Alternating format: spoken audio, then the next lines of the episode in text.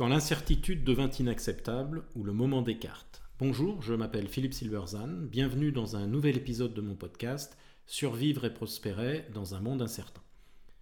L'incertitude, c'est-à-dire l'indétermination de l'avenir, est presque universellement vécue comme un problème majeur, aussi bien chez les philosophes que chez les hommes d'affaires et les politiques qui souhaitent, selon le fameux mot de Descartes, se rendre comme maître et possesseur de la nature.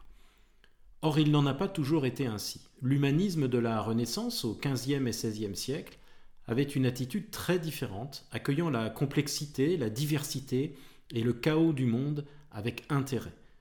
Tout change au XVIIe siècle quand l'humanisme fait place au rationalisme. Pourquoi? Eh bien, la réponse à cette question est fournie par l'œuvre du philosophe Stephen Toulmin. Toulmin observe, qu'avant 1600, les recherches théoriques étaient contrebalancées par des discussions concrètes, des questions pratiques telles que les conditions spécifiques sur lesquelles il est moralement acceptable pour un souverain de lancer une guerre ou pour un sujet de tuer un tyran. D'Erasme à Shakespeare et Montaigne, les écrits des humanistes de la Renaissance montraient une ouverture d'esprit et une tolérance sceptique, caractéristique novatrice de cette nouvelle culture laïque. Nouvelle pas entièrement, cependant. Les érudits et les éducateurs médiévaux étaient en effet redevables d'une caractéristique cruciale de l'éthique, de la politique et de la rhétorique d'Aristote, la sensibilité au caractère circonstanciel d'une question pratique. Dans une approche modeste, typique de cette pensée, Montaigne soutenait ainsi qu'il valait mieux suspendre son jugement sur des questions de théorie générale et se concentrer sur l'accumulation d'une perspective riche les naturalistes se réjouissent ainsi de la profusion et de la diversité du monde qui se découvre à cette époque notamment par les voyages et l'étude de la nature. À partir de 1600, en revanche, la plupart des philosophes s'engagent dans des questions de théorie abstraite, universelle, à l'exclusion de ces questions concrètes. Là où Montaigne se réjouissait de la richesse du monde et de son ambiguïté, ceux qui sont à la recherche d'un modèle universel ne voient que chaos et confusion.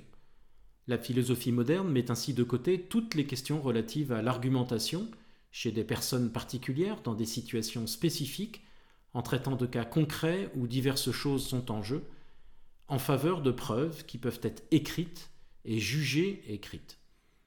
Elle se déplace vers un plan stratosphérique supérieur dans lequel la nature et l'éthique se conforment à des théories abstraites, intemporelles et universelles. Selon Toulmin, elle, opère ainsi quatre changements fondamentaux, et donc un virage à 180, degrés par rapport à l'humanisme, dans une véritable contre-révolution. D'abord, la rhétorique, l'art du langage et de la discussion, qui était la façon de faire de la philosophie, laisse place à la logique formelle. La discussion des cas particuliers laisse la place aux principes généraux. La diversité concrète laisse la place aux axiomes abstraits. Enfin, le transitoire laisse la place à l'intemporel. Qu'est-ce qui explique ce changement? C'est ici que la thèse de Toulmin est intéressante. Il commence par rappeler le contexte historique. La réforme prend de l'ampleur depuis le début du XVIe siècle et le conflit menace de dégénérer. Dans le contexte, le roi de France Henri IV, protestant converti au catholicisme pour accéder au pouvoir, mène une politique mesurée, tâchant de concilier les deux parties ce qui lui vaut naturellement d'être très critiqué. Il considère que l'on peut être honnêtement catholique ou protestant et pour autant être un sujet loyal du royaume. Face aux, exigences de, choix clairs, il défend une solution de compromis qui dissocie les loyautés nationales des affiliations religieuses. L'attitude pragmatique d'Henri IV en politique rappelle celle de Montaigne dans le domaine intellectuel et ce n'est pas un hasard, les deux sont proches. Henri ne laisse pas plus le dogmatisme doctrinal dépasser le pragmatisme politique que Montaigne ne laisse le dogmatisme philosophique surpasser le témoignage de l'expérience familière. Les deux hommes placent des revendications expérientielles, modestes au-dessus des demandes fanatiques de la loyauté doctrinale et sont ainsi, dans le vrai sens, des sceptiques. Mais Henri IV est assassiné le 14 mai 1610. L'événement crée une onde de choc considérable dans toute l'Europe. Ce que les gens y voient, selon Toulmin, c'est qu'une politique de tolérance religieuse a été tentée et qu'elle a échoué. Après Henri IV, elle n'a plus aucune chance. Le débat intellectuel entre les réformateurs protestants et leurs opposants de la contre-réforme prend fin, et il n'y a plus d'alternative à l'épée et à la torche. Chacun durcit ses positions et le conflit éclate finalement en 1618. Ce sera la guerre de Trente Ans et elle dévastera l'Europe, laissant derrière elle un champ de ruines.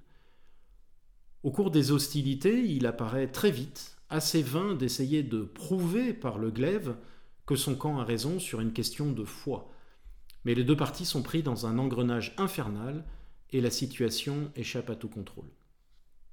Plus la guerre se développe dans sa brutalité, les massacres succédant aux massacres, plus les partisans de chaque système religieux cherchent un moyen de prouver que leur doctrine est la bonne.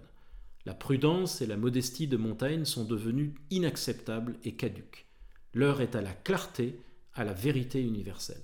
Si l'incertitude, l'ambiguïté et l'acceptation du pluralisme humaniste n'ont conduit en pratique qu'à une intensification de la guerre religieuse, alors il est temps de découvrir un moyen rationnel de démontrer l'exactitude ou l'inexactitude essentielle des doctrines philosophiques, scientifiques ou théologiques.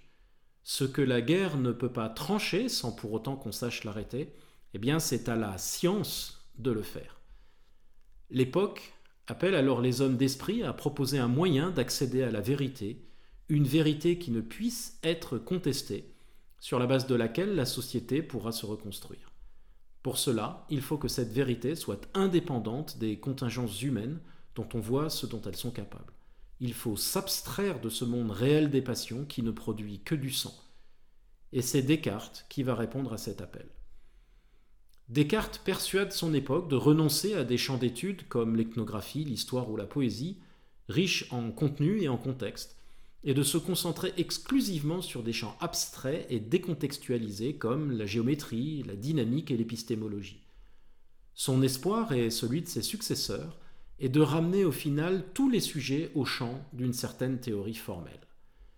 Il en résulte le passage d'un style de philosophie qui tient également compte des questions de la pratique locale et temporelle et de la théorie universelle et intemporelle, à celui où seule cette dernière a droit de citer dans ce qu'on va appeler la nouvelle philosophie. Descartes n'est donc pas tant l'assassin de l'humanisme, mort en 1618, que son fossoyeur. Contrairement à son image de philosophe détaché des contingences matérielles, sa philosophie répond en fait à une demande sociale pressante, la quête de la certitude qui naît de temps troublés et incertains mais son impact est majeur. Il marque le passage d'une époque où l'incertitude et l'ambiguïté étaient vues comme une source de richesse et de jouissance, à une époque où elles sont source de tous les maux. Il en modifiera jusqu'à la conception même du monde et de la société, l'ensemble étant désormais vu comme un système, Dieu régnant sur le monde, le roi sur les hommes, on parle du roi soleil, le mari sur sa femme, le noble sur le paysan, etc.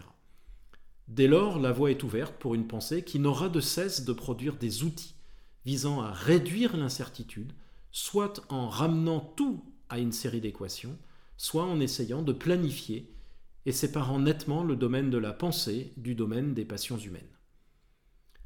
Quête futile mais désespérée que de supprimer l'incertitude. Il faudra des siècles pour que celle-ci soit à nouveau reconnue comme une caractéristique essentielle et féconde de notre environnement, celle qui est la source du profit capitaliste, c'est la rémunération du jugement face à l'incertitude montrée par l'économiste Frank Knight, mais plus généralement de la liberté. Avec l'incertitude, le monde n'est plus déterministe et le champ de l'action humaine s'ouvre sans limite. Il nous faut sans doute relire Montaigne, furieusement moderne, et réapprendre à aimer l'incertitude. Cet article est extrait de mon ouvrage Bienvenue en incertitude, paru aux éditions Diateino.